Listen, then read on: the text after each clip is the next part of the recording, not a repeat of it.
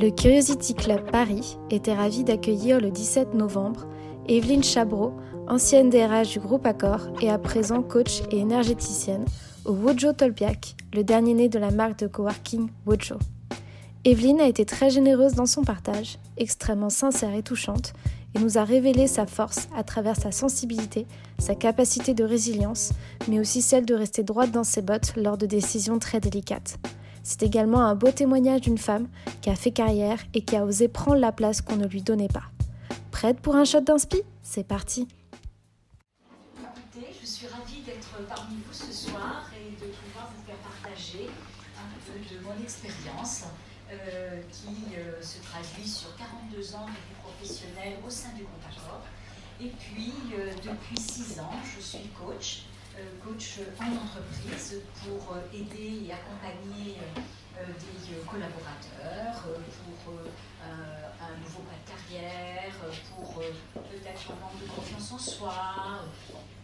En fait, vous savez à peu près quel type de sujet ça peut être. Et puis, depuis maintenant donc, plus d'un an, je suis énergéticienne, analyste énergéticienne, et euh, c'est grâce à une formation que j'ai réalisée, euh, euh, ben, on va dire, 18 mois avant, qui m'a passionnée. Et je vais vous expliquer en, quoi ça consiste. Voilà. J'ai vécu dans plusieurs pays. Ça, c'est le, premier point. Et puis le deuxième point, j'ai fait plusieurs fois le tour du monde dans le cadre de Accor et de ma, de ma fonction et j'ai été au devant de beaucoup de personnes avec beaucoup de nationalités différentes. Ça a été à chaque fois des moments très riches, des enrichissements et en fait une véritable alchimie et alchimie du cœur. C'est-à-dire que quand vous, arrivez, quand vous arrivez quelque part, vous ne savez pas, vous ne parlez pas la langue en fait des collaborateurs, alors forcément on passe au travers de l'anglais, mais il y a des personnes dans l'hôtellerie qui ne euh, ben, savent pas forcément bien parler l'anglais, et donc tout se passe dans la gestuelle et dans les yeux. Et euh, je crois que j'ai fait de très très belles rencontres quand je suis allée au devant de ces gens-là.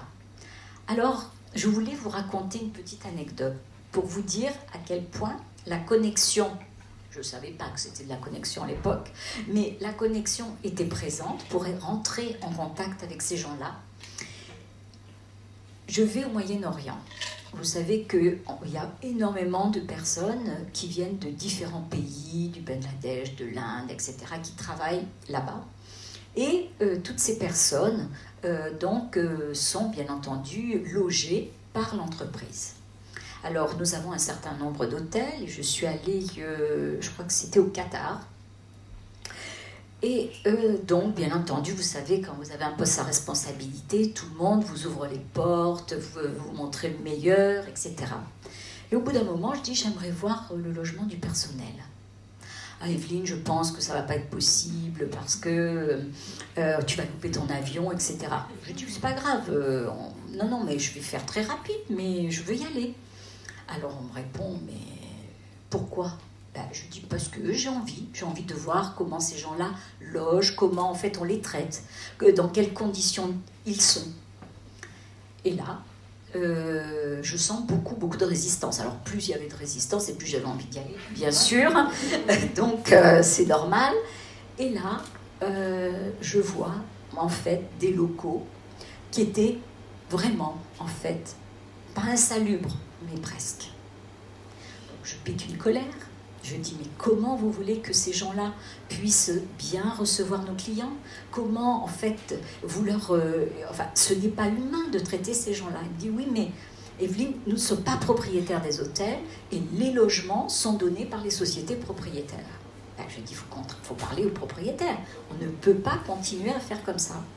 Et grâce à ça, en fait, nous avons créé une charte avec le DRH de la zone, avec le patron de la zone, que l'on a remis à chaque développeur pour pouvoir euh, en fait améliorer euh, les logements euh, des collaborateurs.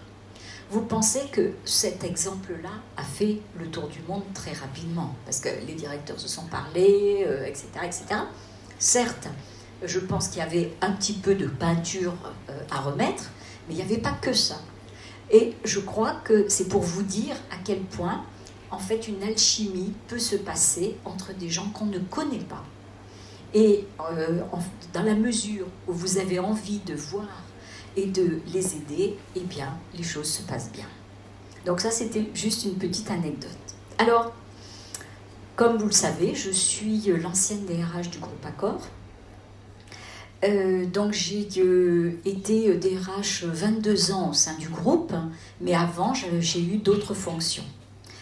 Euh, j'étais opérationnelle, donc j'étais dans les hôtels, et puis après j'étais directrice, puis j'ai été DOP, et puis après j'étais patronne d'un pays opérationnel. En fait, euh, vous devez vous poser peut-être la question comment, euh, en fait, à partir euh, d'une expérience de ressources humaines, comment on devient coach et énergéticienne. Alors, en fait, il y a quelque chose, c'est l'art d'accompagner les gens. Cet art nécessite un certain nombre de qualités.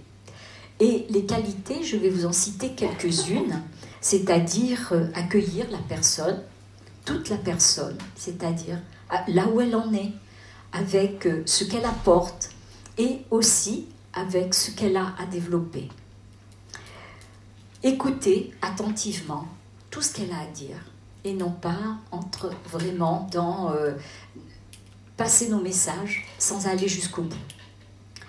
Le questionnement, qui est quelque chose d'essentiel pour pouvoir euh, accompagner le mieux possible, pour comprendre la problématique parce que euh, à chaque fois, chaque individu est différent et on a besoin de mieux connaître la personne et puis confronter, parce que le euh, confronter, c'est aussi aller toucher les paradoxes et les blessures des personnes.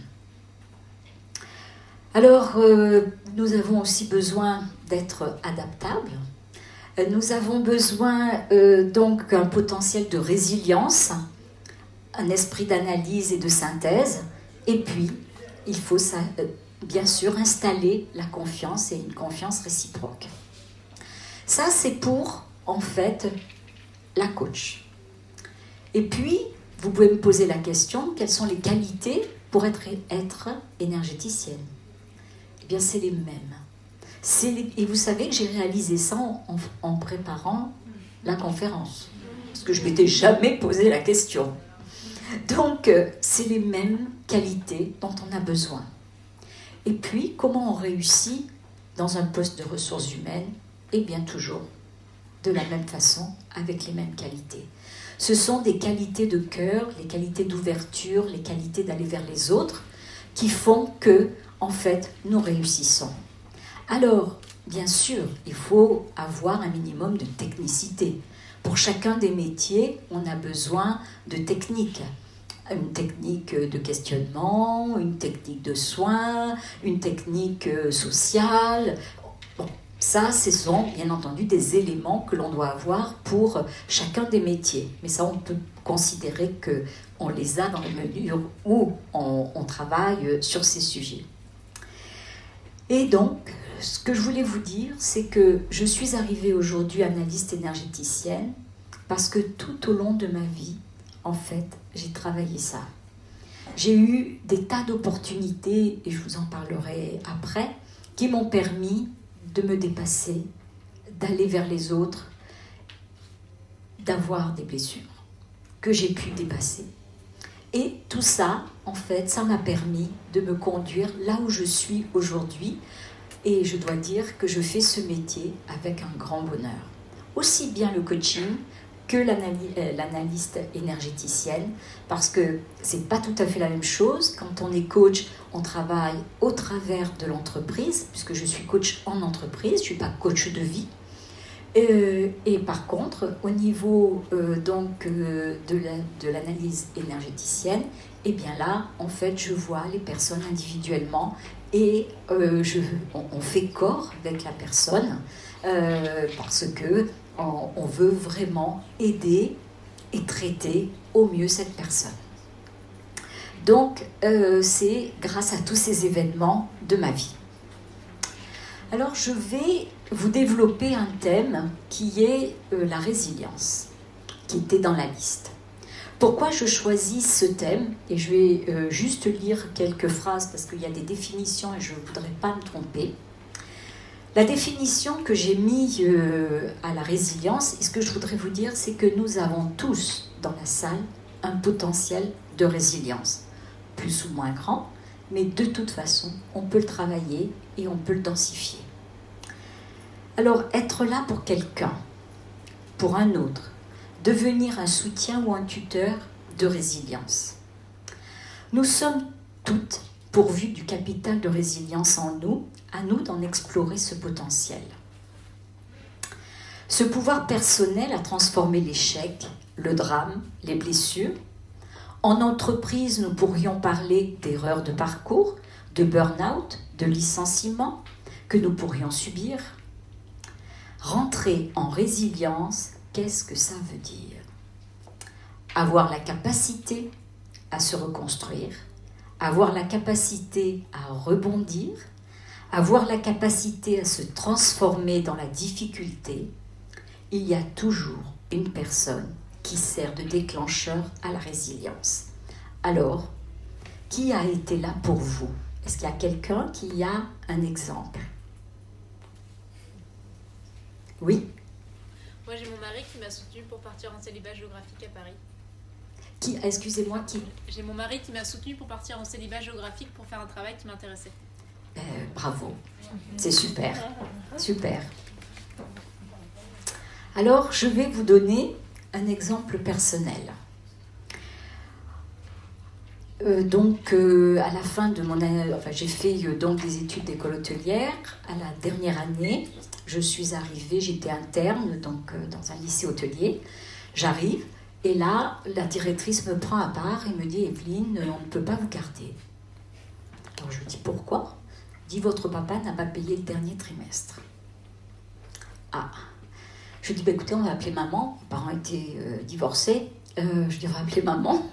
Et euh, donc, effectivement, maman dit, oui, je, vais payer le dernier trimestre. Elle me dit, bon, bah, allez vous installer. Mais je dis, oui, mais pour l'année prochaine, comment ça va se passer? Bon, installez-vous et on verra. ok. Et puis, le lendemain matin, elle me convoque. Et elle me dit, nous, avons, nous sommes réunis et nous avons trouvé la solution est-ce que vous pourriez faire des euh, extras? Je lui dis, bien sûr. Eh bien, écoutez, on va faire comme ça. Et je dois vous dire que elle m'a tendu la main. Vous voyez, je suis même émue encore. Euh, ça fait quand même quelques années. elle m'a apporté de l'intérêt, un intérêt sincère. Elle, elle m'a fait confiance elle m'a rendu responsable j'ai senti la fierté en moi, la force pour y arriver et l'envie de ne pas la décevoir grâce à la confiance qu'elle m'a accordée.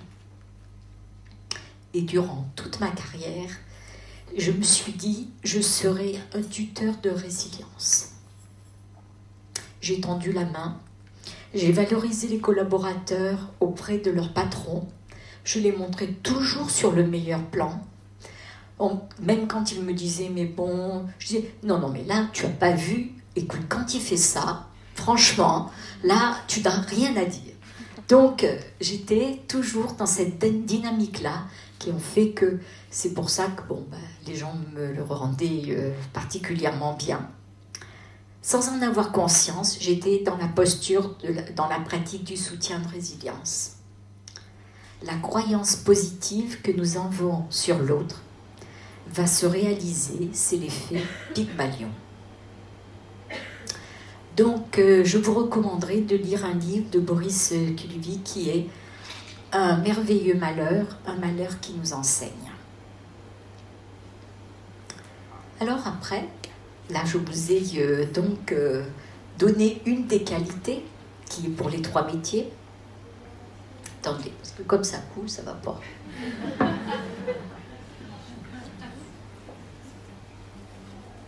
un verre d'eau?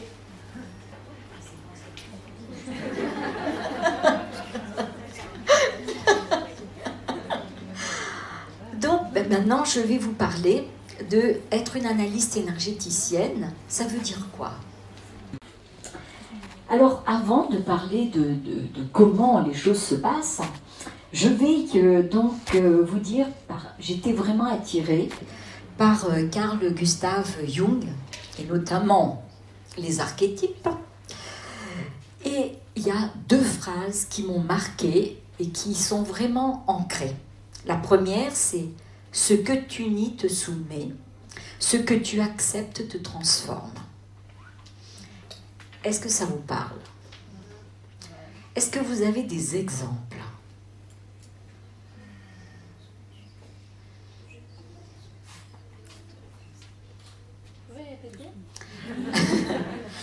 Ce que tu nies te soumet, ce que tu acceptes te transforme. Vous avez bien un petit truc que vous acceptez pas quand même. La colère. La colère, oui. Il y a des situations, donc, dans cette colère. C'est quand c'est injuste, quand euh, il y a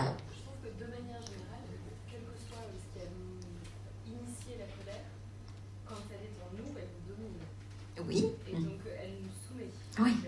Mmh, mmh. C'est accepter cette colère euh, et composer avec, euh, qui permet de. Euh, c'est la forme hyper Merci beaucoup pour, euh, pour l'exemple.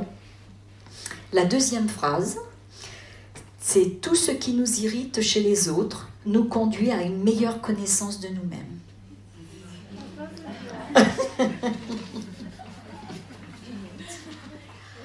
Écoutez, je crois que, en fait, on ne le voit pas souvent comme ça.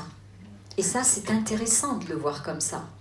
C'est-à-dire que quand on est irrité par quelqu'un, on ne pense absolument pas que c'est notre miroir qu'on a en face de nous, alors que ça l'est. Et donc c'est ça qui est intéressant dans cette euh, dynamique. En d'autres termes, euh, toutes nos blessures émotionnelles ne, euh, ne sont pas guéries quand toutes nos émotions ne sont pas guéries, l'univers va faire en sorte de nous attirer les personnes et les situations qui nous font revivre ces blessures, afin de nous donner la chance, et je souligne le mot chance, d'en comprendre le sens et de les digérer et de ne plus être affectés. Alors ça peut prendre des années. Moi j'en ai quelques-unes, ça prend des années. Hein mais il y a un moment donné où ça se dissipe, où ça se décristallise, et en fait, les choses vont nettement mieux. Donc, je crois que, voilà, Jung, en fait, c'est vraiment ces deux phrases qui m'ont dit, j'aimerais aller plus dans, ce, dans cet univers. J'ai envie de, mieux connaître et j'ai envie de pouvoir aider les personnes à euh, mieux se sentir. Alors, ben, la dynamique archétypale qui euh, m'a été transmise par euh, Bernard Chaumeil, qui a été mon professeur, la, première étape, c'est comprendre ce que la personne vit. Quand quelqu'un vient nous voir, la plupart du temps, le mot stress, c'est presque le passe-partout.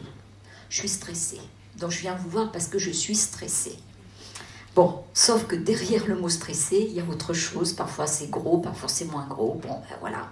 Donc, euh, euh, donc c'est important de creuser et de voir ce qu'il y a. Donc de comprendre ce que la personne vit.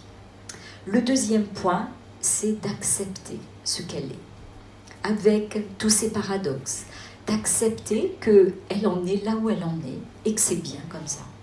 Parce que le fait déjà de faire une démarche, eh bien c'est vraiment en fait engageant et en fait, ça, euh, euh, je trouve que c'est super pour, euh, pour la personne parce qu'elle se prend en charge et elle va aller en fait devant ces problématiques et elle va, les régler. Et puis, la troisième chose pour nous, c'est agir. Alors, agir comment? Donc, on agit avec nos, petites cartes. et puis aussi, on agit par euh, l'énergie, c'est-à-dire que on a des méridiens sur le corps, on touche des endroits particuliers Et euh, on, va donc euh, essayer de soulager. Alors la colère, par exemple, il faut aller soulager le foie. Et donc, euh, dans le soin, on fait une étape particulière sur le foie pour que cette colère puisse soit sortir, soit se dissiper, pour que justement la personne se sente mieux. Le corps, il exprime quoi? Il exprime des mots, M-A-U-X. Vous le savez, temps en temps, on a des petits bobos, les mots de tête, quand euh, en fait euh, on se prend la tête. Euh, voilà. Le cœur, en fait, ça exprime nos émotions. La tête, en fait, ça crée la pensée. Et c'est comme cela que nous passons de la réaction à l'action. La réaction, c'est quand on est en colère. C'est quand en fait on n'est pas patient, quand on est agacé. Et alors que ce qu'il faudrait faire, c'est être dans l'action, c'est-à-dire en fait s'arrêter, analyser et ensuite peut-être parfois dormir dessus pour, que le lendemain on décide d'une action. Et c'est ça que l'on fait avec les personnes pour qu'on arrive à vraiment les amener à se dépasser. Alors j'ai eu une patiente euh, il y a quelques, mois euh, qui justement me dit je vais avoir une intervention chirurgicale, est-ce que vous pourriez me prendre parce que je suis stressée et je voudrais être moins stressée pour l'opération. Je lui dis oui, alors euh, qu'est-ce que, quelle opération vous allez avoir? Et là, elle me dit une hystérectomie. Ah ah, tu lui dis Alors je lui dis, bah, écoutez, venez. Donc, elle arrive. En fait, c'est ce que c'est, euh, si vous voulez, que au niveau euh, des ovaires, euh, donc en fait, bon, vulgairement, on disait la totale. Donc, voilà, donc on enlève, donc... euh, alors c'est un lieu pour la femme, c'est un lieu très important. Euh, donc l'utérus, c'est le lieu en fait où il y a on- au, au- au cœur de l'utérus, c'est la famille, c'est la relation, c'est aussi euh, bien sûr euh, être avec les autres. Et dans le travail que je fais avec elle, je lui dis vous en êtes où euh, dans votre identité féminine? Je pensais poser une question anonyme, comme dit ma voisine. Et là, elle se met à pleurer à chaudes larmes. Je lui dis, ah bon, qu'est-ce qui se passe? Ben, Je lui dis, c'est peut-être ça que vous êtes venu chercher, plutôt que le stress. Parce que le stress n'est que la conséquence de, euh, ce, point. Et là, on a pu vraiment commencer à travailler. On a abordé le sujet, et euh, donc, on a fait vraiment une très très belle séance de travail. Aussi bien pour la prise de conscience de certaines choses, donc au niveau de la pensée, et aussi au niveau du corps. Et euh, donc, cette dame avait eu euh, donc des grossesses difficiles, etc. Enfin, il y a eu tout un, tout un tas de choses que nous avons pu soigner. Donc voilà, en fait, le type d'intervention que l'on a euh, pour accompagner quand on est analyste énergéticienne. Est-ce que c'est un peu plus clair pour vous? Sinon, si vous pensez oui. Ah, Moi, j'ai toujours pensé, vous parliez de soins, j'ai toujours pensé qu'il y avait une idée de sixième sens un peu dans l'énergétique, euh, quelque chose d'un peu sorcier, quoi. un peu Alors j'espère que je suis une sorcière bien aimée. Alors écoutez, bien sûr qu'il y a en fait une part euh, d'énergie. Bon, on dit les magnétiseurs, etc. Il y a cette part d'énergie, mais malgré tout, on est quand même en fait avec des protocoles qui sont sur les méridiens et euh, qui nous permettent euh, de vraiment traiter un certain nombre de, euh, de, de pathologies, on pourrait dire. hein. Du toucher, du coup, Oui, c'est du toucher. Par exemple, vous voyez, je vais toucher là au niveau des épaules. Et après, je vais toucher au niveau de la tête, au niveau... Alors, je la connais très bien, c'est pour ça que je me permets.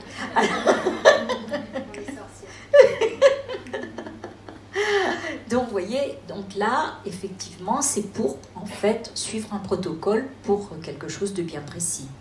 C'est c'est qui- Et après, vous vous sentez... Euh, euh, euh, alors, Je veux dire, c'est pas scientifique, c'est pas. Enfin, il y a un côté. Bien sûr, ça inspire de la médecine. Oui. C'est oui, c'est inspiré. Oui, oui. En fait, c'est inspiré par la, la médecine chinoise. Et puis, euh, quand les gens repartent, ils se sentent mieux. Donc, euh, alors, je pense pas que ce soit un placebo. Hein. Peut-être, mais Excusez-moi, j'interromps. Euh, les questions viendront un peu plus tard. C'est bien un, Mhm. euh, qu'il y aura un moment vraiment dédié pour ça, et donc c'est mieux que sinon on de couper euh, avant la fin du talk et on n'aura pas toute l'histoire de vie. Donc c'est à vous de choisir, mais c'est un peu dommage de perdre, bon, alors, donc, euh,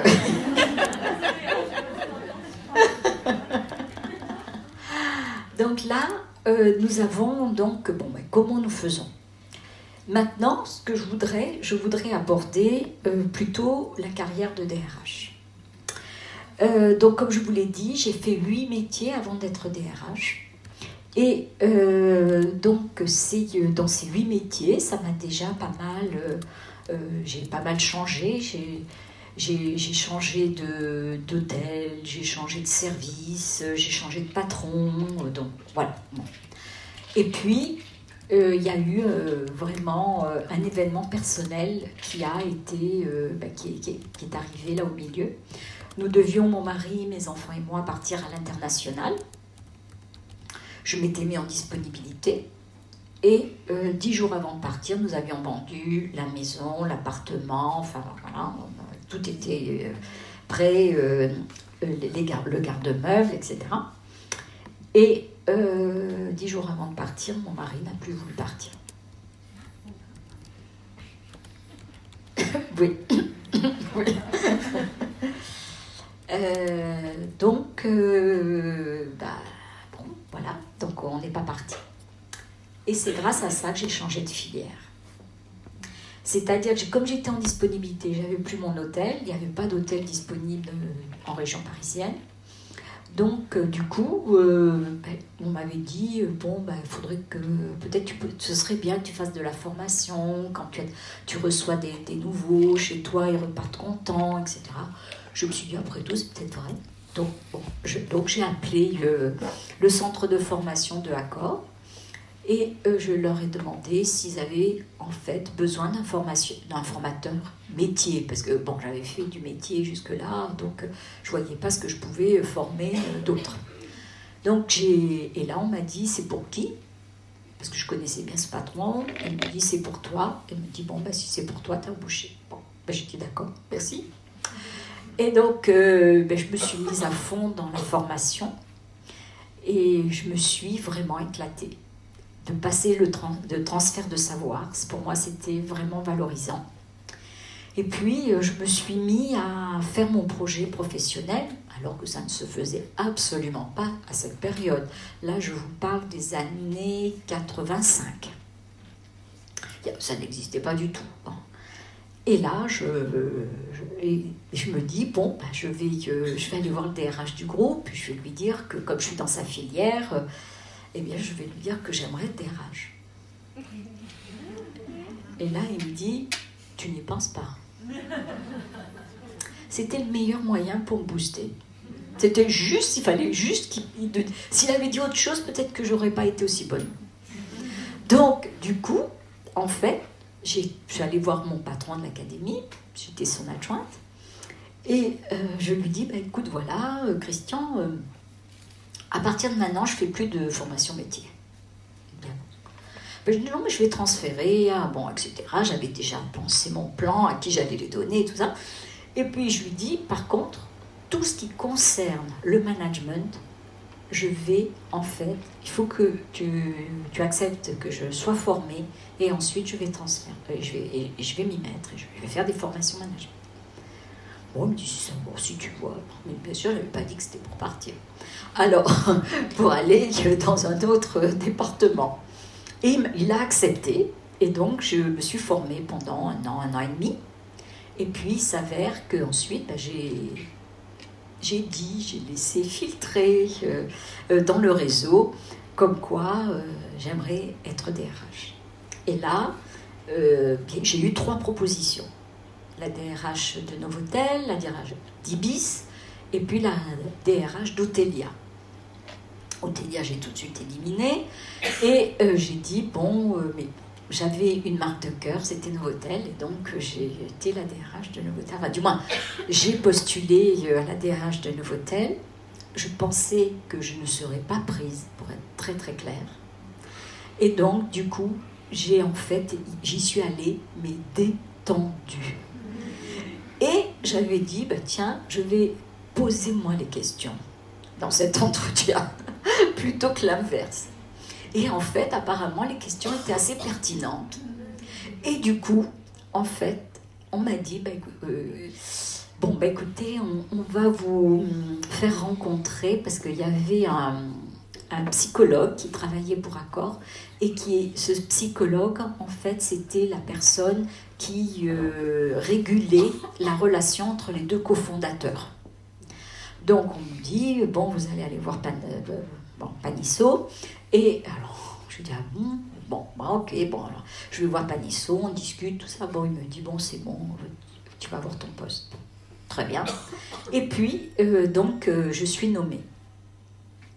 Là, le DRH qui m'avait dit non était toujours là. Et il me dit, tu sais, bon, j'ai beaucoup œuvré pour que tu puisses avoir ton poste. Alors, un conseil, ne jamais prendre de tête, même si vous savez qu'il ment. Parce qu'il mentait, effrontément. Vous lui dites, je te remercie. C'est pas la peine de se faire plus d'ennemis qu'on a dans une organisation.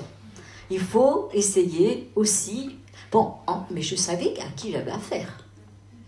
Donc voilà, et je suis devenue DRH. Six mois après, je faisais partie du réseau des DRH. Personne ne savait pas que j'avais pas fait d'études de DRH et que euh, j'étais, dans mon élément.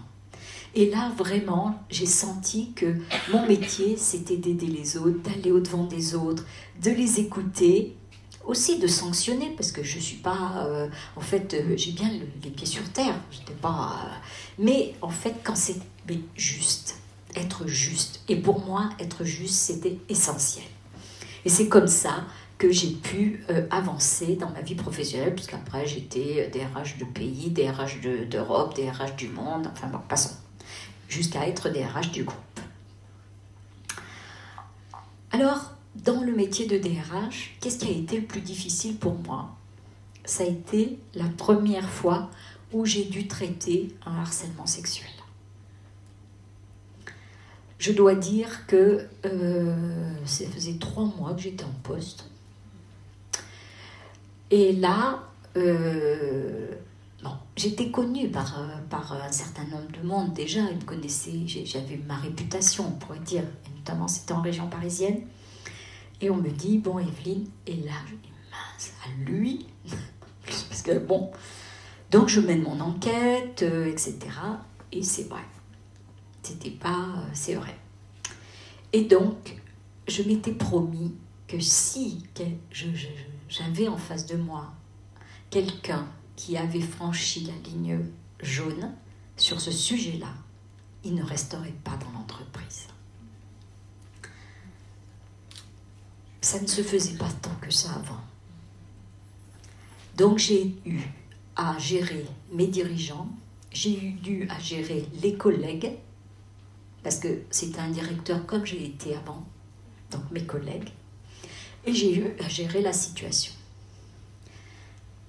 Il s'avère que je connaissais très bien sa femme.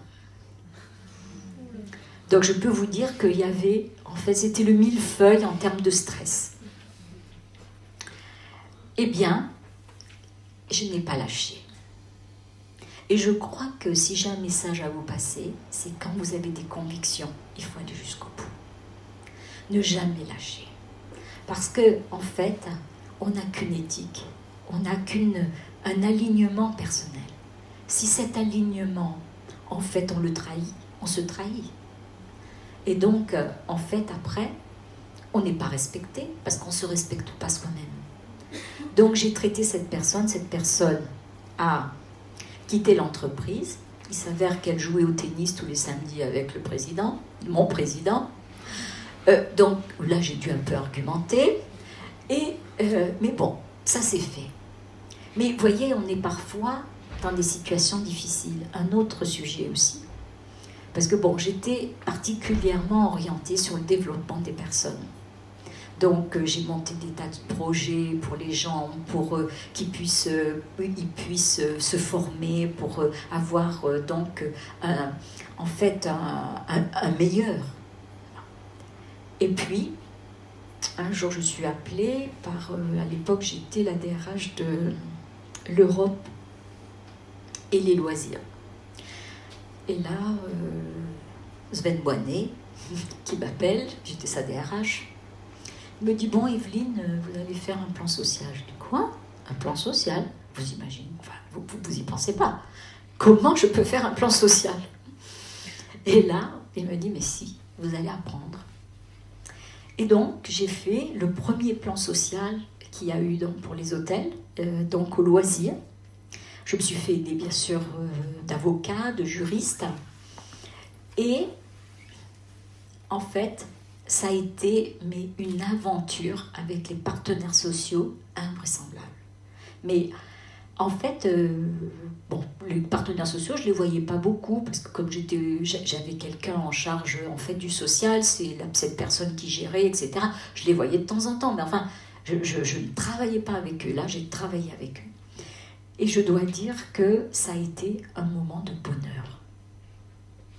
Parce que vraiment, on était alignés sur le fait qu'il fallait que les gens qui quittaient l'entreprise, en fait, quittent la tête haute. Bon, c'était un plan qui n'était pas énorme, hein, c'était, plus, une cinquantaine de personnes. Par rapport au nombre de personnes chez Accor, bon, c'était rien. Mais ça a été quelque chose euh, vraiment que j'ai fait avec mes tripes, que j'ai fait euh, avec mon cœur. On a eu des, des moments de négociation qui duraient, qui duraient.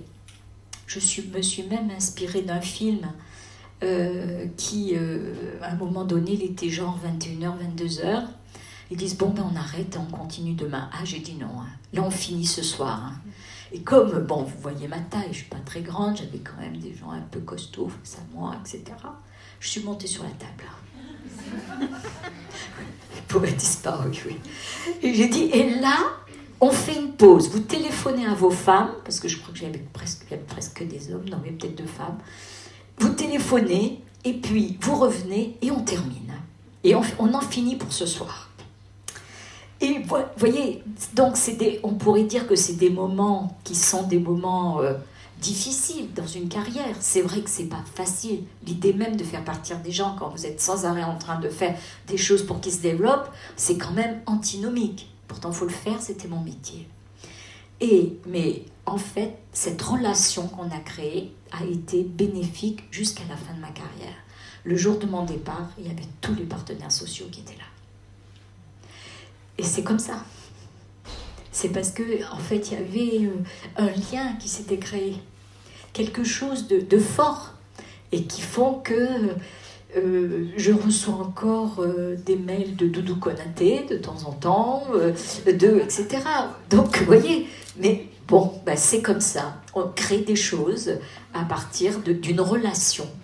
Donc, si vous avez quelque chose à retenir de cet exemple, c'est comment vous créez la relation avec l'autre comment vous allez en fait vous développer grâce à l'autre, comment en fait vous allez pouvoir aller plus loin? Et vous verrez que si vous en avez envie, vous allez y arriver. Ça c'est sûr. Mais il faut en avoir envie. Il ne faut pas avoir peur de rentrer en contact. L'autre n'est pas votre ennemi, l'autre il est votre ami. Mais des fois, on pense que c'est notre ennemi. Alors, qu'est-ce que je voulais vous dire? alors, donc, on m'a demandé aussi de vous parler euh, comment, en fait, vous pouvez euh, euh, bénéficier et utiliser, et utiliser dans le bon sens du terme, vos rencontres professionnelles? Comment, en fait, développer? Alors, j'ai fait ça en cinq points. Le premier point, c'est être active et proactive. Je crois que chacune d'entre vous vous avez besoin de sortir du cadre. Sortez du cadre. Sortez du cadre que l'on vous met. Parce que souvent, c'est nous qui, en fait, respectons le cadre et du coup, on s'enferme. Moi, j'ai eu des problèmes des fois avec mes collègues qui me jalousaient un peu. Bah, je disais, mais qui t'a empêché de faire ça? Moi, je me suis dit, il y avait une idée, j'ai eu une idée, je le fais, personne ne m'a empêché. Après, il a voulu l'idée. Bah, je dis, prenez-la, je vais en créer une autre. Parce que, en fait, ne, vous enfermez pas dans ce cadre que l'on vous donne. Parce que, en fait, la plupart du temps, c'est comme ça qu'on s'étiole. Donc, profitez des transformations de l'organisation, changez les pratiques. On vous dit il faut faire comme ça, ben non, moi j'aimerais bien faire comme ça. Le dernier plan que j'ai fait avec euh, Monsieur Bazin, euh, je lui dis vous me donnez l'objectif et moi c'est moi qui dis les moyens. Vous voyez, je vais faire à ma façon. Il m'a dit bon, croyez. Euh, hein. bon, ben, il n'en a pas entendu parler, tout s'est bien passé. Donc il était content. Et moi aussi, parce que je l'ai fait à ma façon. Si on vous dit l'objectif et en plus comment il faut faire, où est votre marge d'autonomie? Où est en fait votre espace? C'est ça qui est important, votre espace, pour que vous puissiez de plus en plus en fait vous développer, vous densifier dans votre fonction. Bon, sortie de cadre, je l'ai dit, montrez votre envie, et si vous attendez que l'on vienne vous chercher, personne ne viendra. Donc il faut se mettre en avant. C'est bien entendu pas notre qualité, les femmes. Non, on pense qu'il faut avoir la totalité des éléments pour pouvoir aller postuler quelque part. Alors que ces messieurs, ils ont la moitié et en fait, ils se disent Je suis l'homme, je suis votre homme. Ben non, euh, ça va pas. Bougez-vous, les filles. Euh, il faut absolument que vous, vous mettiez en avant, que vous mettiez des choses euh, et montrez ce que vous faites. Montrez-le, surtout montrez-le. Et ce n'est pas être euh, fière et, et prétentieuse, mais montrer ce que vous faites, c'est important. Le deuxième point, c'est d'oser l'évolution entre l'interne et l'externe. Doser l'évolution entre l'interne et l'externe, qu'est-ce que ça veut dire? C'est quand vous êtes dans un, dans un poste depuis un certain temps, profitez de vous former et de la confiance qu'on a en vous. Et puis, si vous voulez faire en fait un saut salarial et de poste, eh bien, vous changez. Avant, on restait, euh, comme moi, 42 ans dans la même société. Même si j'ai fait beaucoup de changements, c'était quand même la même société, donc c'était sécurisant. Mais je crois qu'aujourd'hui, c'est plus possible. Et donc, c'est pas mal de pouvoir vous confronter aussi au marché. Ensuite, le troisième point, c'est cultiver les à côté, c'est-à-dire les réseaux sociaux, le sport, le réseau personnel, dedans, dehors, au niveau euh, de l'entreprise. Et bien entendu, ça va vous amener quoi? Ça va vous amener l'ouverture d'esprit, ça va vous amener des idées et ça va vous aider pour innover. La plupart du temps, en fait, c'est pas chez vos collègues que vous allez trouver l'innovation, c'est à l'extérieur et vous pouvez transposer et apporter quelque chose. Ensuite, misez sur les soft skills. Donc, euh, vous savez qu'aujourd'hui, en fait, les qualités émotionnelles sont très importantes. Elles étaient moins mises en avant avant, mais maintenant, c'est vraiment essentiel. Vous avez de la technique, la technique, vous l'avez. Mais vous pouvez perdre un poste si vous n'avez pas, en fait, euh, des éléments relationnels. Il faut absolument que vous avanciez sur votre adaptabilité, sur votre leadership, sur votre esprit d'équipe, sur votre rigueur et en même temps euh, votre organisation. Tout cela, c'est important que vous le maîtrisiez et qu'on le voit. Parce que si vous le maîtrisez dans votre coin, ça ne sert à rien. Il faut que vraiment vous puissiez mettre en avant tout ceci. Jusqu'à bien sûr la confiance en vous, qui est quand même pas la chose la plus répandue chez les femmes. Hein.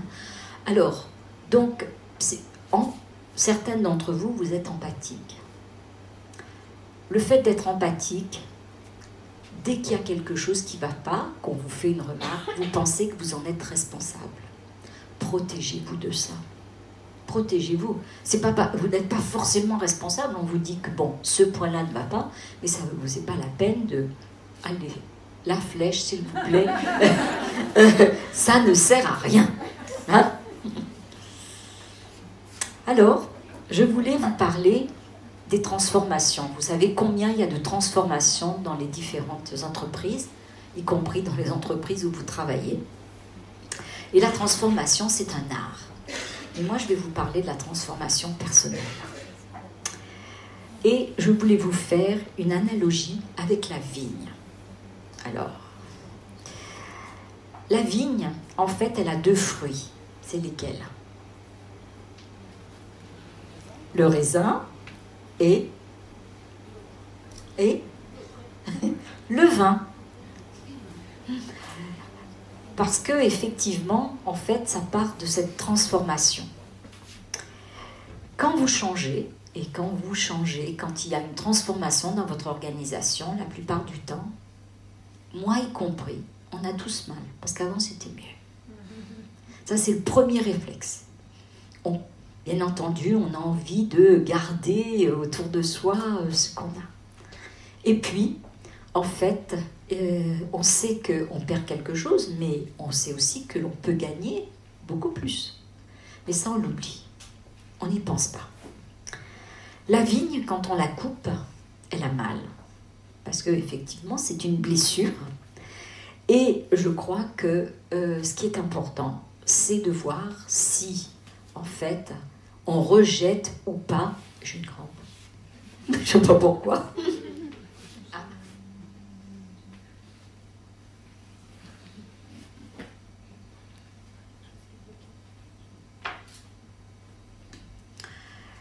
Donc, euh, en fait, on coupe le raisin et on a mal.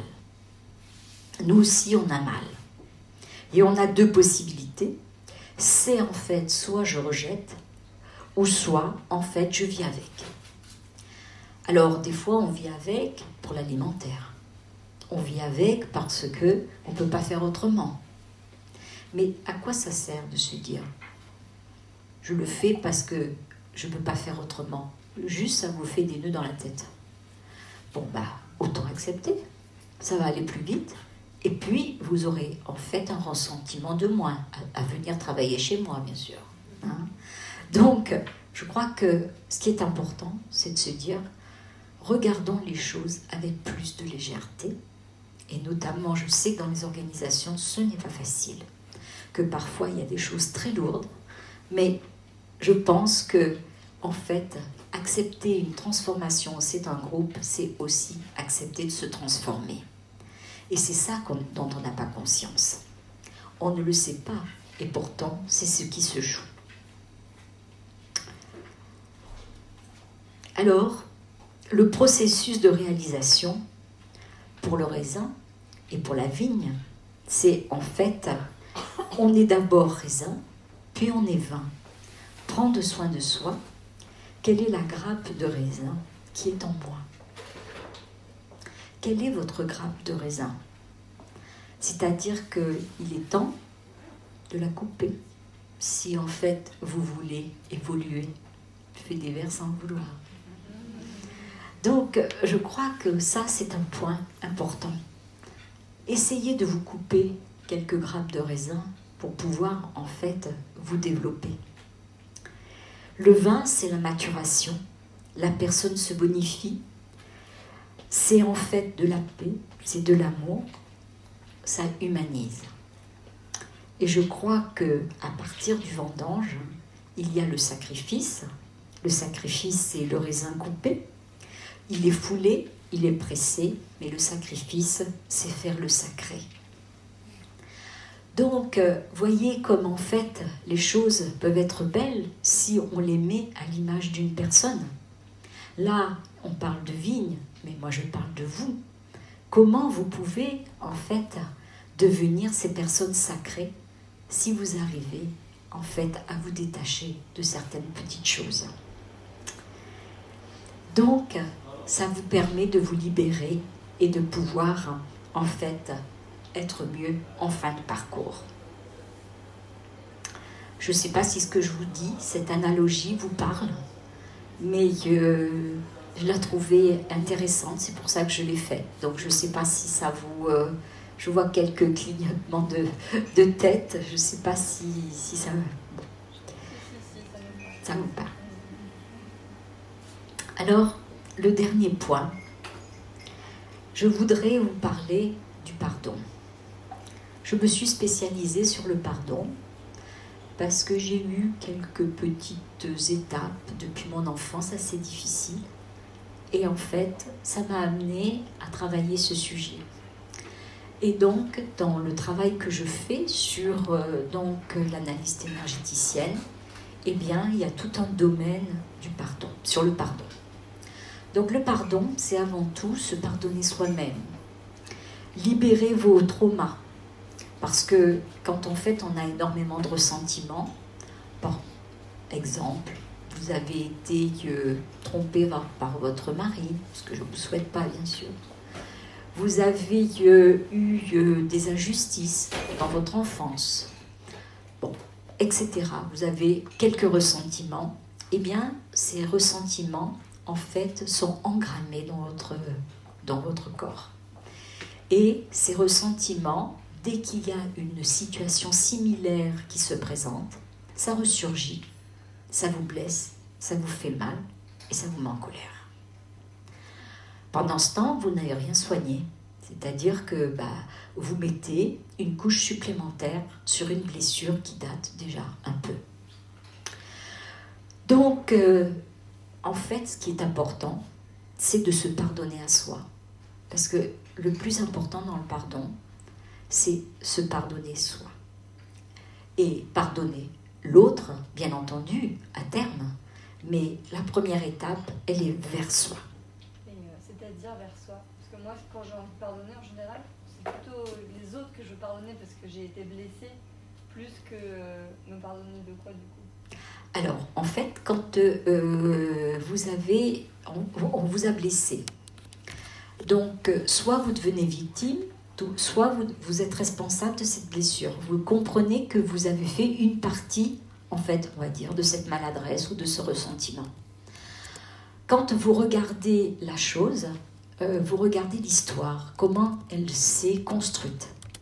Puis vous regardez les émotions qui sont liées à ce qui s'est passé et ensuite, vous allez rentrer dans euh, donc le, vous décidez de pardonner, et mais de vous pardonner pour que vous puissiez devenir responsable de ce qui s'est passé et non pas victime. Et c'est ça qui va faire que vous regardez les choses complètement différemment et que vous allez pouvoir cheminer jusqu'ensuite à pardonner la personne qui vous a offensé. Mais si on est vraiment victime, on doit se pardonner d'être victime? Alors, quand Non, non, non, non, mais euh, vous avez raison. En fait, être victime est un état d'esprit. Je vais sûrement vous choquer. Par exemple, la personne qui s'est fait harceler dans votre expérience professionnelle, c'était pas une victime. Alors, elle était victime, effectivement, mais euh, si vous voulez, les prédateurs, ils vont chez certaines personnes et pas chez d'autres. Et donc, il y avait une faille, une ouverture. Vous voyez? Et c'est comme cela, en fait, que la personne a été la cible. Donc, à chaque fois, en fait, on peut regarder le sujet. Est-ce que j'en suis responsable? Enfin, quelle est ma part de responsabilité, plus exactement, dans le sujet Et l'important, c'est de gérer cette part de responsabilité parce que ça nous allège et ensuite, ça nous, on décide de pardonner. Alors, ainsi, tout ressentiment peut être libéré et toute personne a la capacité de pardonner. Le pardon est à la base de toute la démarche personnelle. Le pardon ne s'impose pas. Le pardon est un acte d'amour par don, la part du don. La personne qui se pardonne s'offre à elle-même, en fait, de l'amour. Alors, j'arrive à la fin de mon exposé. Avant d'arrêter cet exposé et de répondre à vos questions, si vous êtes d'accord, je voudrais vous faire respirer un petit peu, puisque en fait l'énergie c'est la respiration et j'aimerais euh, que chacune s'assoie correctement, droite dans sa chaise, pour pouvoir en fait, euh, et j'appelle en fait cette respiration comment s'aimer soi-même? Je vous demande de fermer vos yeux.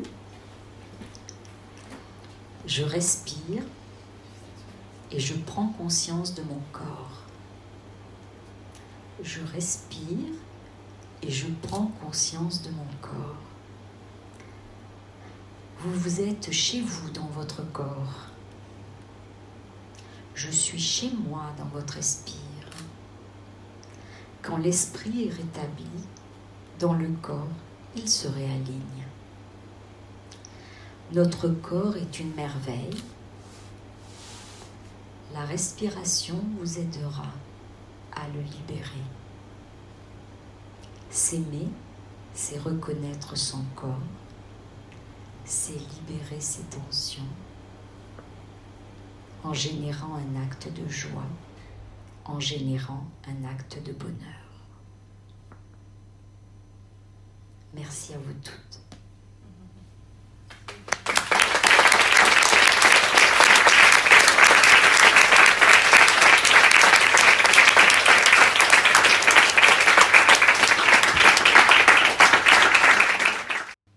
Oui. Quel conseil vous donnez aux gens pour euh, se détacher du regard des autres Alors, pour se détacher euh, du regard des autres, euh, il y a vraiment quelque chose autour de euh, est-ce que j'ai confiance en moi? Et c'est ça qui fait qu'on est attaché au regard des autres. C'est-à-dire que on estime qu'on n'a pas de valeur et donc on va faire pour faire plaisir à l'autre. Alors que vous êtes des belles personnes, vous êtes toutes singulières et ce qui est important, c'est de pouvoir vous regarder, dire que vous êtes capable, que vous donnez en fait des stimulations positives qui vont vous permettre d'avancer dans euh, donc la confiance en soi. Donc vous avez à travailler la confiance en soi. Euh, moi, c'est une question plutôt pour vous, mais euh, comment vous avez su que vous vouliez être DRH Parce qu'on en parlait tout à l'heure en intro, mais com- comment savoir ce qu'on veut faire et se dire que ça, ça va être ma, feuille de route C'est venu de. Alors en fait, euh, bon, à 18 ans, j'avais déjà 10 personnes à manager. Donc c'était mon premier poste. Euh, j'avais un monsieur de 50 ans, et puis, euh, et puis des femmes de, de, chambre, puisque j'étais assistante gouvernante, puis gouvernante. Et là, j'ai pris du plaisir à travailler avec les gens, à leur dire ce qu'ils avaient à faire. De temps en temps, je voyais bien qu'ils me trouvaient un peu jeunette. Mais bon, j'essayais quand même de. J'y revenais, je- j'essayais tous les moyens pour pouvoir arriver. Puis après, bon, j'ai évolué dans l'organisation et bon, j'ai suivi le cursus normal, c'est-à-dire comme en fait l'examen que j'avais passé, c'est-à-dire euh, de l'école hôtelière. Donc, euh, les étapes euh, euh, dans les différents services, etc. Puis, en fait, initialement, j'aurais aimé être comptable parce que je voulais pas travailler le week-end, figurez-vous, parce que mes parents étaient dans l'hôtellerie. Donc dis, euh, moi je veux pas travailler le week-end, donc je veux être comptable. Donc j'ai été comptable. Je l'ai fait pendant deux ans. Et oh là là, au bout d'un an, j'ai dit, mais sortez-moi de là. Euh, non, non, euh, j'ai dit, je veux plus, je veux plus faire ça parce que je n'avais pas le contact. Donc là, ça a été un premier élément qui m'a montré que le contact était essentiel pour moi. Puis, euh, j'ai euh, fait le travail sur la formation. Et là, j'ai vu à quel point j'aimais les gens, j'aimais transmettre, j'aimais être avec eux, j'aimais. Voilà. Et là, je me suis dit, je pense que le meilleur métier que je pourrais faire, c'est être DRH. Mais pas DRH, en fait, sur le social et euh, sur, euh, en fait, la législation. Parce que euh, pour moi, c'est, c'est, ça, c'est quelqu'un de technique qu'on a à côté de soi. Et, et donc, eh ben, j'ai fait mon métier avec mes tripes. Mais j'ai su à ce moment-là que vraiment je voulais être DRH. C'est, j'ai, travaillé sur mon, alors quelles étaient mes qualités, etc., etc. Et puis, puis c'est là où j'ai dit, ben, oui, je, enfin, je, me sens bien là-dedans. En parallèle, je dois dire, j'avais commencé une thérapie, j'ai fait 22 ans de thérapie, c'est pour ça que je peux faire ce métier, euh, pour pouvoir euh, donc euh, en fait être aligné, essayer de voir. Alors au début, je l'ai fait pour moi, puis après, je l'ai fait un peu pour l'entreprise aussi. hein. J'avais une question sur euh, la transformation et l'authenticité. J'ai trouvé qu'aujourd'hui vous aviez été hyper authentique et c'est rare de, quand les larmes euh, arrivent. Euh, dans le cadre d'une transformation, on peut se sentir comme la grappe de raisin et du coup plus vulnérable. Est-ce que vous avez des conseils à nous donner pour quand on se transforme au sein d'une organisation? À qui parler? Parce que cette vulnérabilité, elle n'est pas toujours bien reçue. Euh, et comment rester authentique euh, tout en disant bah ça je maîtrise pas et donc du coup euh, Alors, ce que je pense, c'est qu'il faut aller voir des gens en qui vous avez confiance. Parce que vous savez, dans l'entreprise, euh, il y a des gens qui sont bienveillants, il y en a beaucoup, et qui peuvent comprendre. Puis il y a des gens qui, en fait, sont pas tout à fait honnêtes. Donc, il vaut mieux vous confier à quelqu'un que vous connaissez, que vous, savez que la personne va accueillir euh, ce que ce que vous avez à dire. Et, et aussi, euh, elle va aussi euh, ben, vous conseiller, vous, donner, vous dire ben, fais attention à ça, etc. Il se peut que votre patron, ce soit le cas. En fait, qu'il accepte. À ce moment-là, vous y allez.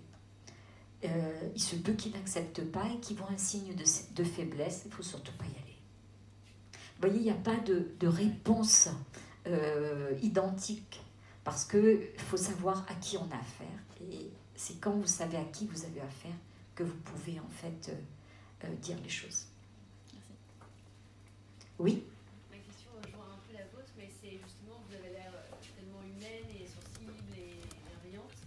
Comment on peut atteindre un peu ce si haut que celui de, des RH du groupe Accor, enfin, du plus grand groupe, en étant comme vous êtes, peut-être Alors, je dois dire que, en fait, euh, tous mes patrons se sont amusés de ma sensibilité. Et en faisant ça, ils m'ont renforcé. Ils ne le savaient pas, mais pourtant, ils m'ont renforcé. Donc, euh, c'est vrai que j'ai une très très grande sensibilité. C'est comme ça que j'ai pu aller euh, au-devant de gens avec qui je ne pouvais pas parler, mais on se comprenait. Vous voyez je pense que je suis aussi ferme, déterminée, engagée, et je lâche rien. Jamais, jamais. Par la porte, par la fenêtre, par le sous-sol, différemment, avec le sourire, mais j'y vais. Et je pense que je suis courageuse. Je crois que j'ai été courageuse dans ma vie professionnelle. C'était euh, comment est-ce que vous arrivez à choisir vos combats? Parce que vous avez dit que l'éthique c'était très important Oui. et de euh, aller selon ses valeurs. Mais il faut choisir aussi ses combats parce qu'en fait, selon ses combats, on ne se fait pas toujours des amis. Et vous avez parlé par exemple de cette personne qui était hypocrite et ça aurait pu heurter vos valeurs, Mhm. mais ça n'a pas été votre combat. Votre combat, il a été sur autre chose. Et je trouve que c'est pareil, pas facile parce que souvent en tant que femme, on est un peu revendicatrice sur certains sujets. Mais il faut vraiment choisir ses combats et ceux qui valent la peine d'être battus parce que souvent on s'épuise. Ben, dé- déjà, il faut aussi être un peu stratège. C'est-à-dire que, euh, en fait, il y a des combats, c'est inutile. Donc, à quoi ça sert d'y aller, de s'y frotter? Euh, Par contre, en fait, quel objectif vous avez, quelle cible vous voulez, et à partir de là, en fait, vous mettez toute votre énergie là-dessus, et vous verrez que ça va avancer. Euh, bien entendu, si en fait on s'accroche à tout, comme vous disiez, le choix c'est important. Et si on s'accroche à tout, de toute façon, on va se heurter. Et puis, euh, on est, voilà, on n'est pas des surfemmes. Euh, donc, euh, il y a des choses qu'on pourra pas, euh, sur lesquelles, en fait, on ne pourra pas avancer. Donc, vraiment, un objectif et vraiment. ah, Mais aussi, si vous voulez cet objectif, il faut l'avoir en soi, quoi. Il il faut faut- l'éthique et l'objectif, c'est Voilà. pas toujours évident. hein. Oui, oui, mais en fait, dans votre objectif, vous savez quelles sont les valeurs que vous voulez y ajouter. Et c'est ça qui va vous permettre d'avoir votre éthique. Et euh, donc, euh, mais il faut vraiment que ça vienne de, ben, du ventre. Il faut vraiment que, que ça vienne, la force, elle vient de là. Et, je crois que. je vais vous raconter une anecdote. Euh, il y a de ça, ben, je ne sais plus combien d'années. En fait, la DRH qui était en poste, groupe, euh, a fait une erreur. On a perdu X millions, en gros, je tairai le, le chiffre. Et moi, je lui avais dit, ne fais pas ça. En fait, voilà ce qui va se passer, etc. Puis bon, elle a dit, mais non. Puis ses conseillers autour avaient dit, mais non, mais non, mais non, mais bon, euh, mais si. Donc on a été convoqué, euh, on a été convoqué au, directoire pour justifier moi ma position et justifier elle sa position. Avant ça, elle m'a fait lever à 6 heures du matin pour me convaincre de ne pas faire mon exposé. C'était ma patronne. Je lui dis jamais, jamais de la vie. Je me suis levée à 6 heures du matin pour aller lui dire non. Mais euh, j'ai fait mon exposé et quand en fait ils ont constaté euh, bon, euh, qu'il y avait euh, en fait vraiment que c'était vrai ce que j'avais dit, le, le président du directoire à ce moment-là a dit à la personne qui était en charge, vous ne touchez pas un cheveu à Evelyne. Parce que j'ai dit maintenant qu'on le sait, comment on fait pour changer, pour trouver une solution? Bon, il a fait, je vous passe les détails parce que c'est un, un truc archi compliqué, politique, avec le gouvernement, etc. Et, et en fait, on est quand même arrivé, après avoir des subventions, etc., pour contrecarrer le sujet. Mais je dois dire que si j'avais pas eu mon éthique, si j'avais eu peur, j'avais pas été courageuse, en fait, les choses se seraient passées smoothly, là, donc, et puis, bah, en fait, bah, le groupe, il perdait euh, X millions. Voilà. Donc, vous voyez, il y a des moments, il faut être aligné, il faut savoir ce qu'on veut, et surtout, en fait, avoir le courage d'y aller. Mais vous avez été soutenu à la fin quand même. Elle elle si vous n'aviez pas été soutenu par au-dessus, ça aurait pu mal se terminer. Mais oui, mais j'a- j'étais droite dans mes bottes. Voilà.